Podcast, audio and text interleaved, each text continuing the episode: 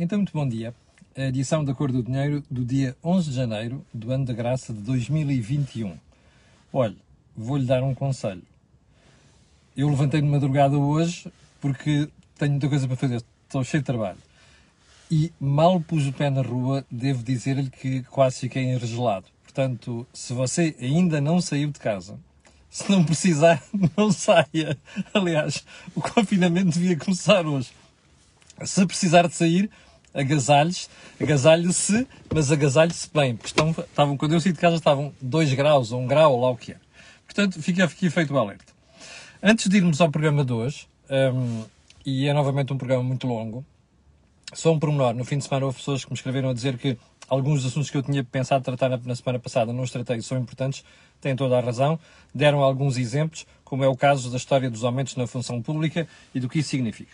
Eu prometo, quando tivermos algum tempo, quando passar este rush de informação sobre atualidade, como é o caso das presenciais, uh, irei tratar disso com algum detalhe. Mas antes, gostava de, uh, olhando aqui para a agenda, e antes de irmos, irmos à, à, à, à, lista de assuntos de hoje, quero lembrar-lhe que isto que aqui está é empresa com quem a Cor do Dinheiro tem um acordo de parceria. Chama Prozis e já sabe que nós todas as semanas temos umas campanhas engraçadas ligadas à Cor do Dinheiro. Um, como é desta semana, eu já ponho ali daqui a pouco uh, na, a informação sobre isso, mas já sabe que quando lá for e quiser comprar alguma coisa, tem um voucher de 10% de desconto na saída, basta lá pôr só Camilo. Segundo ponto, não sei se reparou, mas no fim de semana o, o, o canal Acordeiro está a ficar cada vez mais rico do ponto de vista de conteúdos. Um, e quero agradecer a todas as pessoas que nos têm dado a preferência e que vão contribuindo para um aumento substancial, não só da audiência do canal, bem como da influência que o canal tem. E, por falar em influência e novos conteúdos, na sexta-feira estreou um novo é um debate de mais ou menos uma hora entre três pessoas. O Carlos Guimarães Pinto, o Tiago Dores, ex-gato fedorento, para aqueles mais distraídos, e o Alberto Gonçalves, durante muito tempo foi cronista do Diário Notícias, agora é cronista do Observador, e para mim tem uma das línguas viperinas mais interessantes da praça. É óbvio que eu já, não já me sinto bem porque não estou tão sozinho neste, neste campeonato das línguas viperinas.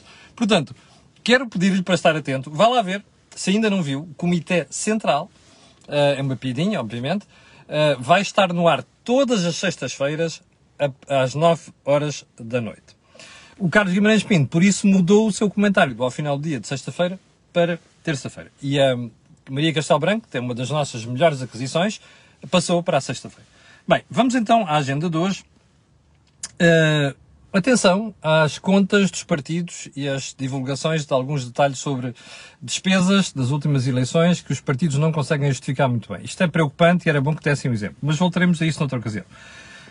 Onde é que, por onde é que queria começar hoje?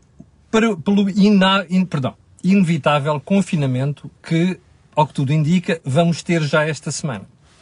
No fim de semana tivemos as informações mais díspares. É hoje, perdão, vai haver, não vai haver, é provável que haja, é quase certo que haja. Se isto fosse protagonizado por cidadão comum ou por um político qualquer sem importância, perceber-se-ia. Mas não. Foi protagonizado por pessoas como o Presidente da República. Eu gostava de voltar a dar um conselho a estes senhores. For God's sake, entendam-se. Se querem fazer confinamento, assumem, assumam já. E digam, é amanhã. E as regras são esta, esta e aquela. É isto, é aquilo. Dá a sensação que estão a, que estão a fazer aquilo que às vezes os professores faziam na primária, que é assim, assustar os meninos, que é para ver se se portam bem. A gente já percebeu que foi um erro o que se cometeu, que foi uma irresponsabilidade que o Sr. Presidente da República e o Primeiro-Ministro caucionaram no Natal. Portanto, chega de parvoíce. Querem fazer confinamento? Façam. Eu até vou dizer mais. Se querem fazer confinamento, era já a partir de hoje. Podiam ter convocado de urgência uma reunião do Infarmed no fim de semana e hoje entrava em vigor o confinamento. É melhor do que isto, porque estar aqui a deixar.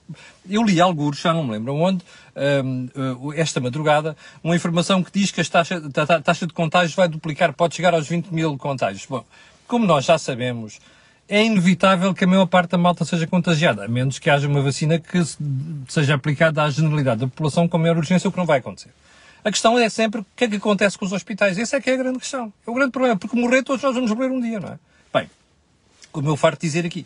Ou seja, era bom que para evitar esta história da duplicação, não sei o quê, e podemos chegar aos 20 mil quilometragens, que a coisa fosse atalhada logo de início. Cada dia que passa nesta contabilidade é má.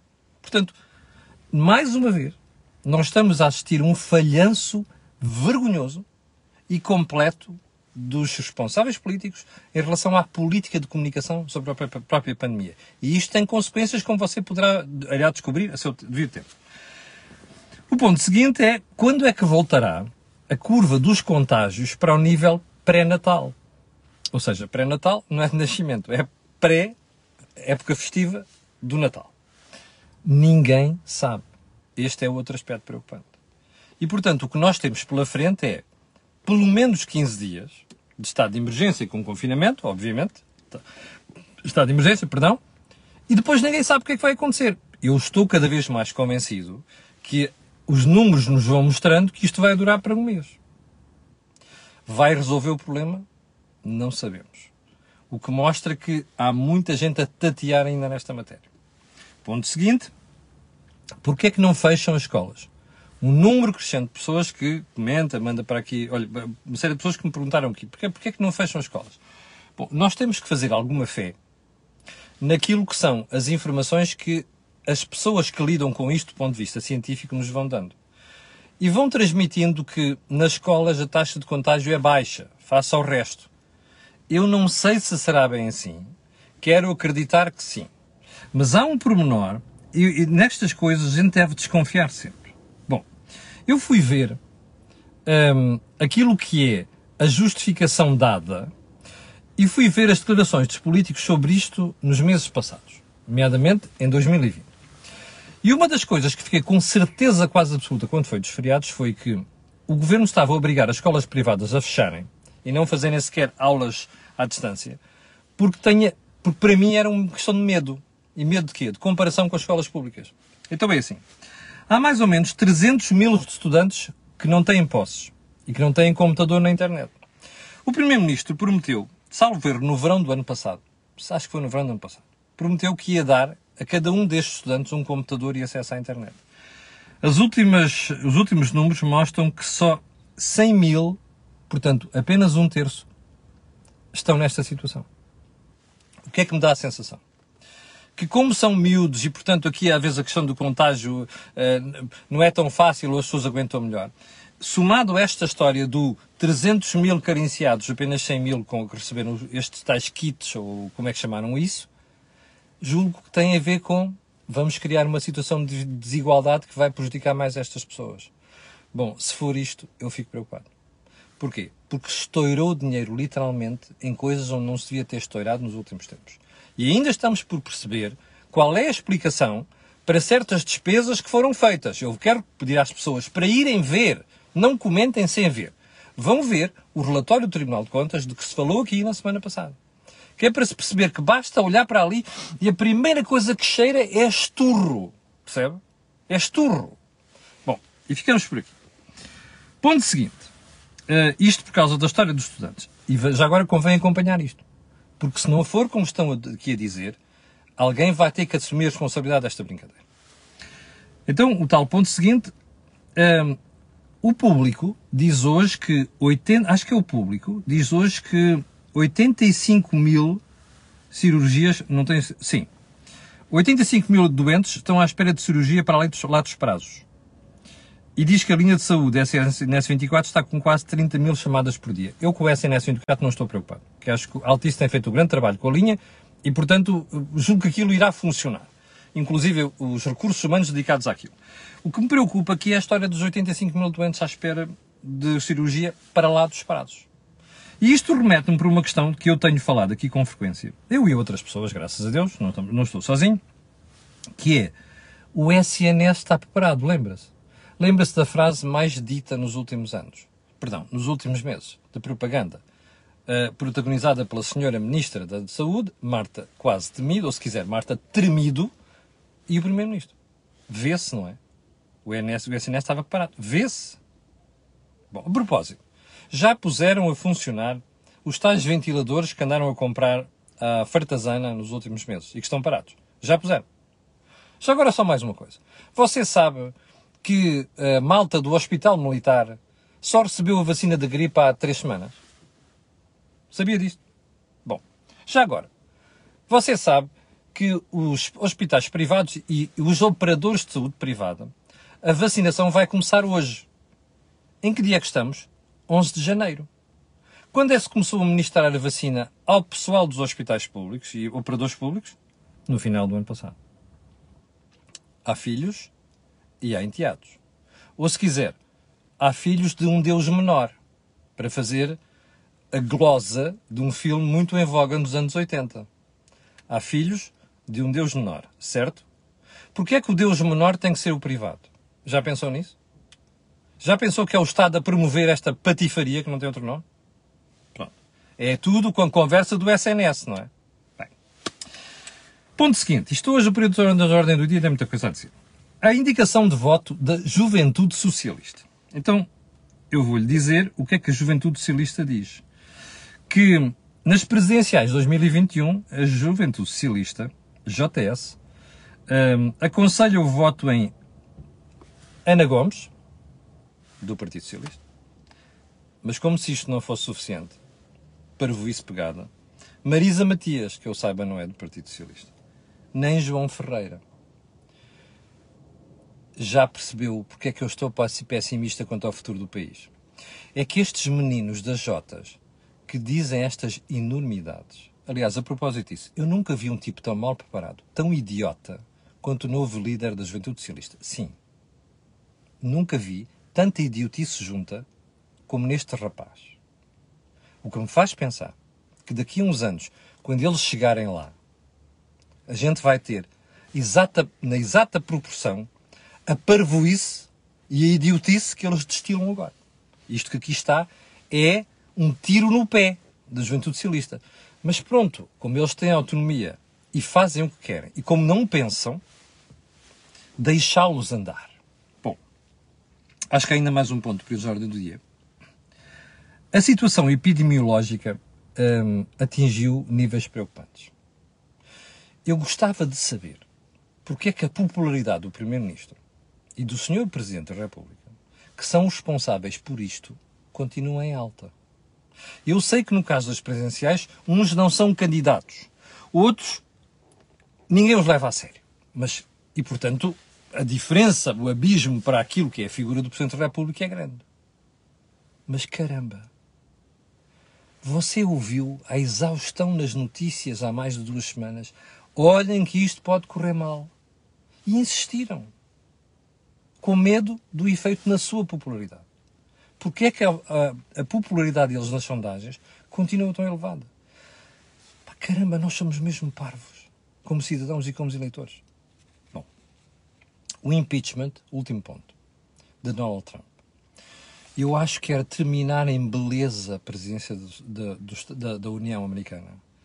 Se alguém tivesse a coragem para fazer um impedimento deste senhor, votar antes dele sair pelo seu pé.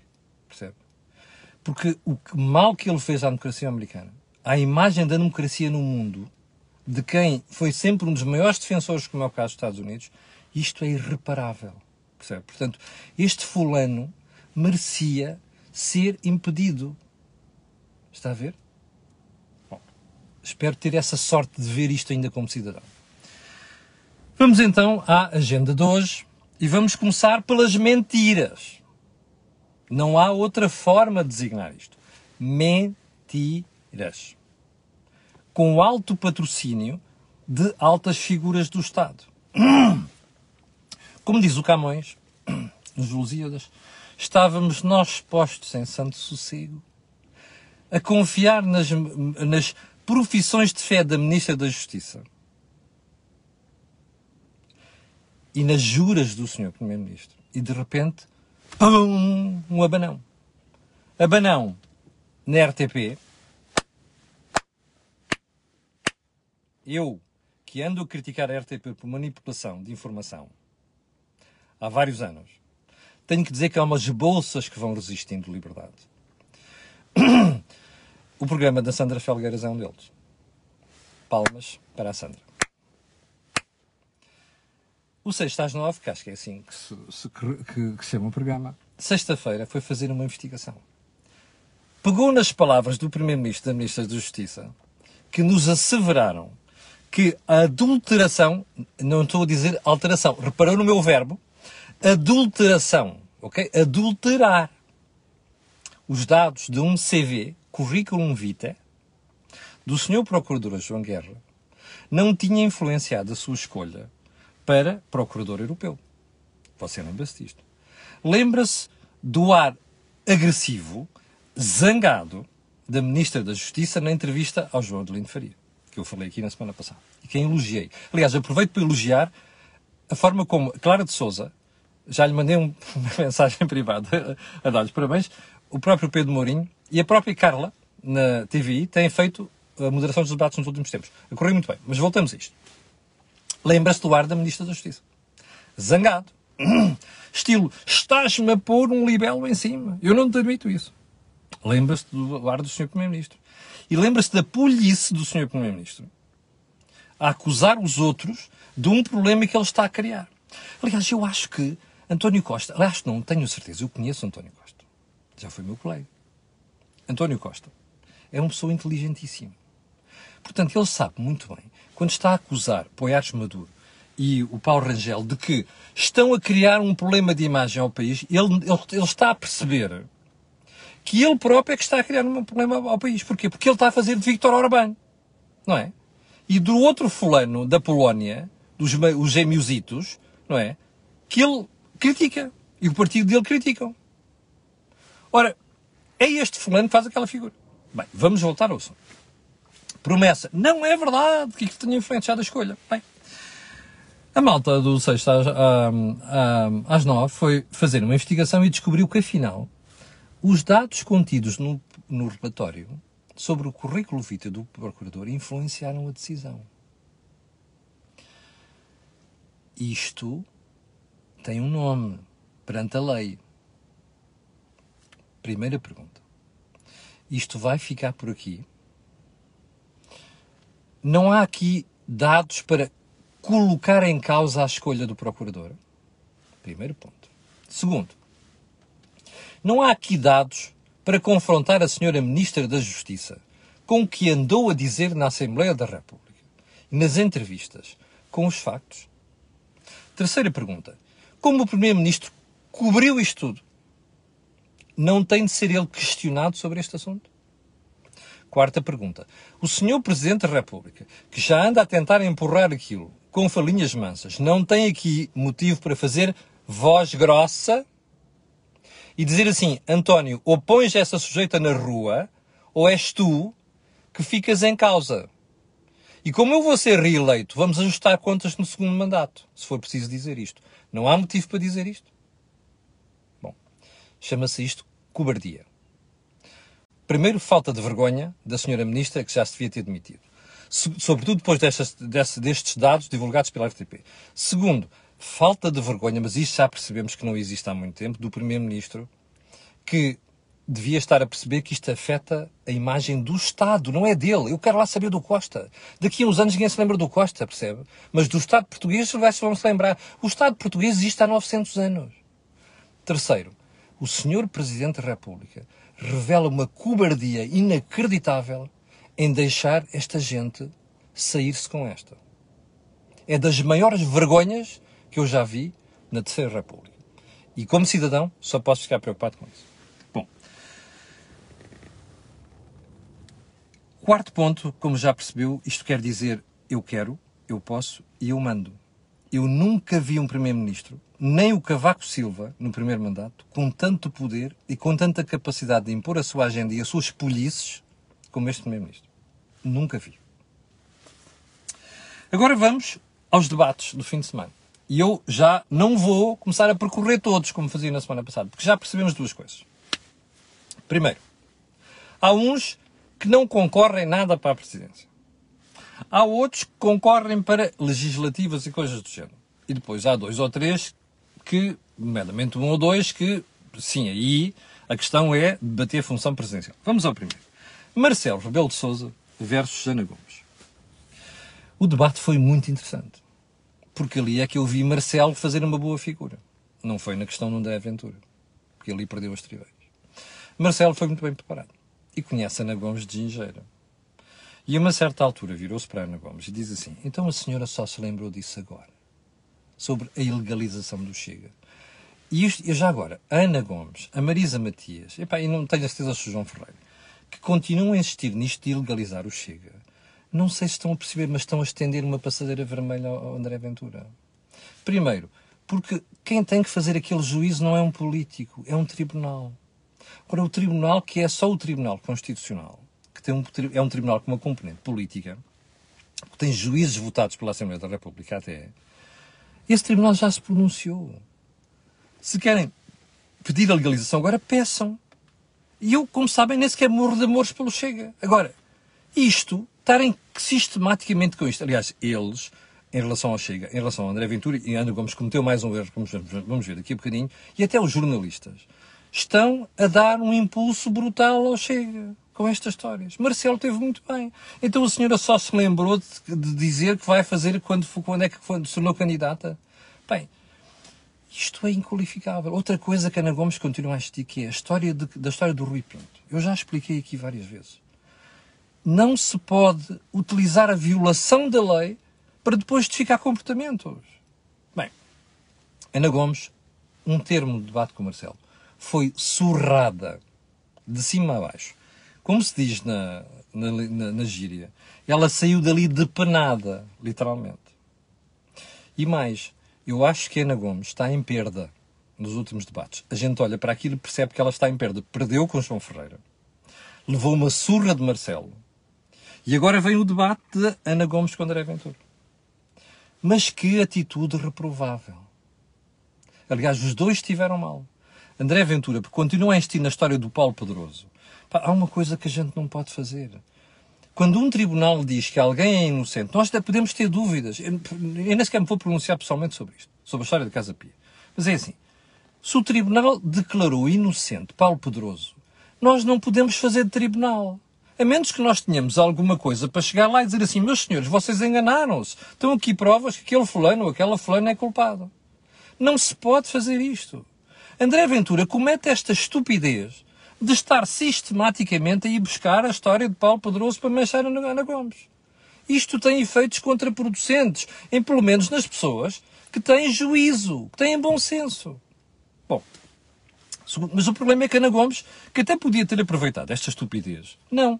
Caiu no erro que vem evidenciando. Eu ontem tive boa parte da tarde, final de tarde e de noite, a ver os debates que não tinha conseguido ver no fim de semana. E às tantas estou a ver o debate de Ana Gomes com André Ventura e estou a ver a senhora não se dirige ao indivíduo, não olha de frente, não responde para ele, está a falar com o moderador e como o senhor ali. Isto é despicable. Não há outro nome. Mas então, se a senhora candidatou às presenciais sabe que vai enfrentar aquela pessoa, se não quer estar com ela, diz eu recuso estar naquele debate. Porque eu não consigo sentar com aquela pessoa, porque, sei lá, pode ir buscar os nomes que quiser para insultar ou para qualificar aquilo. O que ela não pode fazer é ignorar que está a debater com aquele senhor e a chamar nomes e a falar com o moderador. Isto é do pior que eu já vi. Portanto, Ana Gomes, que podia ter aproveitado aquela situação para si e por cima, tramou-se. Ela própria é só, é, não é tiros de caçadeira, é tiros de bazuca nos pés, percebe? É isto que a gente está a ver destes principais protagonistas. André Ventura, que até te andava a sair bem, continua a assistir nestes pratos. Bom, agora os outros. À medida que os debates vão avançando, há duas certezas que eu vou tendo. A primeira é a Marisa Gomes, a Marisa Matias, perdão, já outro dia chamei Marisa Gomes, alguém me chamou a atenção por isso. A Marisa Matias está uma nódoa, uma sombra daquilo que ela era. Primeiro, eu não sei se tem reparado, mas ela está muito mal preparada. Para quem anda no Parlamento Europeu há tanto tempo, para quem anda na política há tanto tempo e decide ser candidata presidencial, presidencial está muito mal preparada. Ela nem sequer conhece os dossiês. E já expliquei aqui, aquela coisa do puxa cabelo para aí, puxa cabelo para aí, fazer charme, não funciona. Até porque está, depois vai concorrer, como eu disse aqui na semana passada, uma figurinha que aparecia numa série na televisão chamada Marretos. Bem? Bom, Marisa Matias acho que vai ser surrada nestas eleições. Suspeito eu. Nem a malta do Bloco vai votar nela, ou melhor, toda a malta do Bloco. Tiago Meia Gonçalves. Uma surpresa. Começou muito mal, critiquei-o aqui violentamente, continuo a achar que ele não tem jeito para aquilo, mas há uma coisa que eu podia ter feito. Como agora começa a mostrar-se que está muito melhor, e de facto está muito melhor, quer dizer apenas uma coisa, porquê é que não se preparou mais cedo? Porquê é que não fez um bocado de media training? Porquê é que não testou aquilo que são modelos de debates mais cedo? É que aquela descontração que ele revela agora, ainda mais com ataques certeiros, não é? A explicar as coisas como devem ser explicadas, isto teria feito maravilhas num debate com, com o Marcelo. Bom, Tino de Range bateu no teto, em minha opinião. Bom, para já há uma coisa que ele parece evidenciar. Ele é muito mais certo nos argumentos do que, do que a Marisa, do que a Ana Gomes e do que a Marisa Matias. Aliás, agora não só um pequeno conselho à Maria, Marisa Matias. Oh, Marisa, não faça aquela de ir lá falar com as meninas da Triumph, não sei das quantas. Isso, isso não é nada. Isto não é campanha de legislativas. Não vale a pena. Isso não funciona. É, esta malta continua a gerir campanhas, a refazer as coisas que fizeram sempre. Sejam, sejam criativos. É só um conselho. Já agora, Tino de Range bateu no teto, em minha opinião. E eu acho que o Tino de Range não vai ter, suspeito eu, suspeito eu, se continuar assim, a votação que teve nas presidenciais anteriores. Uh, porque uma coisa é ser certinho, outra coisa é depois estar ali a repetir argumentos e aquelas coisas são a ver só uh, jogadas de, de, de, conversa, de palavras. Uh, eu tenho simpatia por ele, como já disse aqui. João Ferreira, eu vou terminar com João Ferreira, já não vou trabalho para baixo, porque não temos tempo, já vamos com 24, 24 minutos. João Ferreira vai claramente correndo para legislativas e para ser o secretário-geral do Partido Comunista Português. Nada mais. Portanto, não vale a pena estarmos a esperar que dali vai sair alguma coisa sobre a função presidencial. Não. Aqui é um candidato a primeiro-ministro. Não é um candidato a presidente da República. E, portanto, este afunilamento de quem faz o quê é cada vez mais evidente e eu acho que nas próximas semanas vai-se ver isto. E eu acho que o Marcelo, neste momento, deve estar a rir a bandeiras despregadas, porque toda esta gente está-lhe a fazer a, a, a caminha para sair de lá com, em ombros. E só mais um pormenor. É que Marcelo também parece que ainda não percebeu que o que está a fazer ajuda André Ventura. Um, suspeito eu. Chegamos ao final do programa de hoje. Eu desculpe, eu exagerei em 5 minutos. Quero agradecer às 8.300 pessoas que estão em direto e quero pedir a estas pessoas aquelas que vão ver ainda aquilo que peço sempre: colocarem um gosto e fazerem partilha nas redes sociais, porque aquilo que você ouve aqui não ouve em mais sítio nenhum. Obrigado, com licença e até amanhã às 8 da manhã.